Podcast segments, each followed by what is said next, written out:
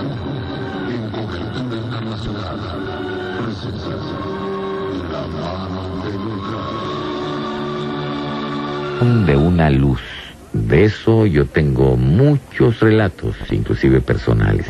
Gracias, Humberto. Heriberto, perdón. Ah, Heriberto. Sí, es cierto, es Heriberto. ¿Por qué dije Humberto? Pues estaba acordando yo de algún hermano que tengo que se llama Humberto y de un hijo que tengo también se llama Humberto. A ver, Heriberto, ¿usted fue testigo de esto? Pues mire, sí, ocurrió hace aproximadamente dos años. Estábamos recién cambiados. Debo decirle que yo vivo en un tercer piso, unidad habitacional. Y serían como las nueve, nueve treinta de la noche aproximadamente. Yo usualmente le cuento a mi hija un cuento para que se pueda dormir. Y bueno, comparto ese momento con ella. Este, en esa ocasión yo estaba muy, muy cansado y este, le dije que no le iba a contar el cuento. Al siguiente día mi hija tenía su primera comunión. Entonces le dije, bueno, duérmete porque mañana es un día significativo para ti y tienes que descansar. Pero ella pues con la idea de no dormir, del cuento, este, trató de sobornarnos a su mamá y a mí. Quería dormirse cuarto con nosotros, pero la cama matrimonial pues no era suficiente para los tres. Entonces le permitimos que llevara su, su estudio, un sofá que tiene, y lo puso este, entre nuestra recámara y la puerta. Em, yo la cobijé, la tapé, eh, la persiné, bueno, me despedí. Yo estaba con un sueño casi insoportable. De manera que entre mi hija y yo estaba mi esposa. Hay un desnivel entre el sofá y la cama. Ella quedaba un poco más abajo. Hay un foco que nos ilumina, el que entra de la calle, pero este no se proyecta a ella, no le molestaba en ninguna naturaleza. De repente cuando yo estaba acostado, empieza a manotear la niña y me dice, papá, la luz. Pero yo estaba entre sueños, entre la inconsciencia. De repente al escuchar la luz, dije, a lo mejor está jugando con este, algún cerillo, un encendedor. La niña golpeaba y seguía golpeando. Y yo, Carlita, duérmete. Y ella me dice, papá, es que no se apaga.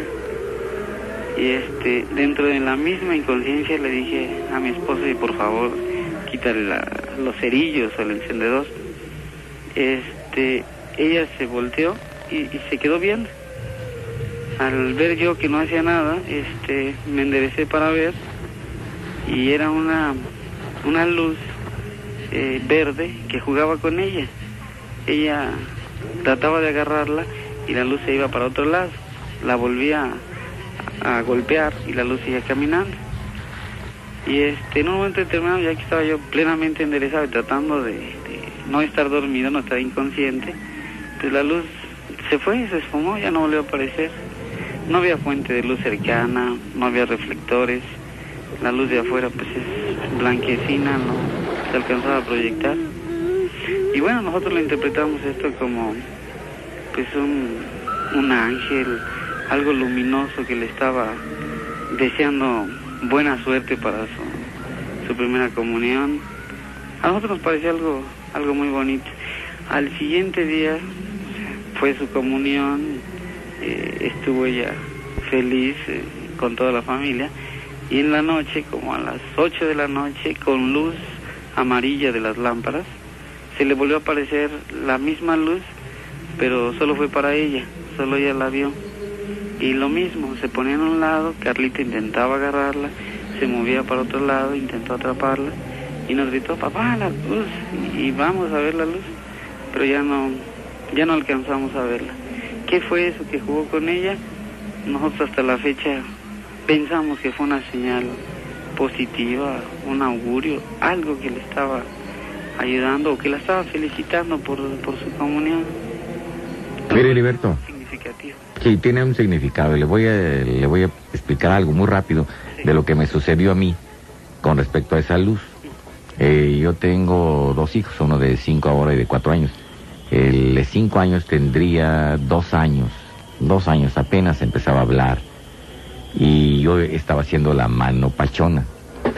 Normalmente en esas situaciones uno se lleva consigo toda esta energía negativa, porque esto, este tipo de programas producen una energía negativa que hay que controlar. Eh, en ese tiempo yo no usaba lo que uso ahora para hacer el programa, que es una Biblia, una Biblia abierta y agua bendita o un vaso de agua, para que cuando yo salga de esta cabina me vaya limpio.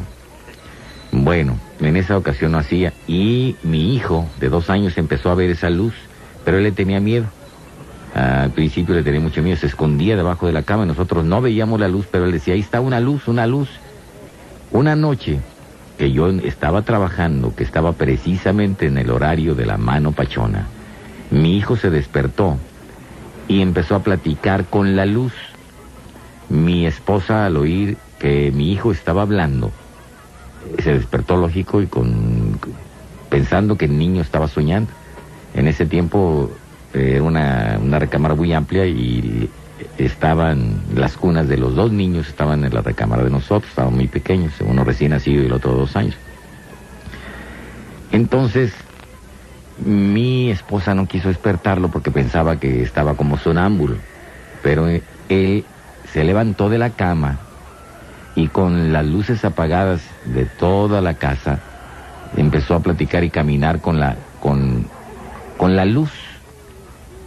Entró y le dijo, este es el baño de nosotros, del papá y de mamá, esta es la recámara de nosotros, eh, este es el baño de nosotros, esta es la recámara de mis abuelitos cuando vienen. Bajaron las escaleras y ahí está la sala, está el arbolito de Navidad, porque era la época de Navidad. Eh, ven, te enseño la cocina, le enseña la cocina y le dice, cállate, no hables muy fuerte porque la muchacha está dormida. Regresa y se duerme muy tranquilo con una sonrisa. Cuando me contó esto mi esposa al llegar y estaba despierta, los, eh, los niños profundamente dormidos, yo dije esto no puede continuar, yo no me puedo llevar las malas energías de este programa a mi casa. Entonces le digo, ve mañana por favor a la iglesia, me traes agua bendita y vamos a llevarnos todas las noches una Biblia para que nos ayude en esto. Mi esposa se hizo acompañar del pequeño y del otro, por supuesto, que llevaba en brazos. ¿Cuál no sería su sorpresa que al entrar a esta iglesia, de mano derecha está un Jesús crucificado? Y en ese instante el niño lo ve y grita, mamá, esta es la luz.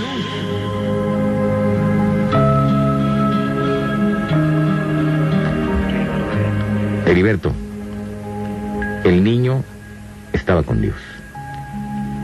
Sí, yo lo sentí en una magnitud. Para mí fue una paz, una tranquilidad que, que lo inspiramos también en, en su caso, ¿verdad? Porque no sentimos temor.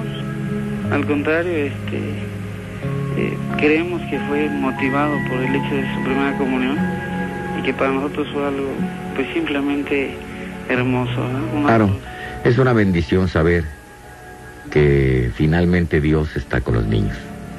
Aunque a veces mm, a nosotros se nos olvida que también está con nosotros. Y si tuviéramos la pureza y el alma limpia de los niños, seguramente que también veríamos la luz.